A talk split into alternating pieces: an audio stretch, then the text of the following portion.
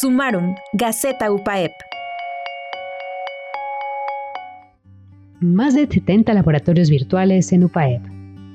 Nuestros estudiantes podrán seguir desarrollando sus habilidades y competencias durante este confinamiento gracias a los más de 70 laboratorios virtuales a los que tienen acceso.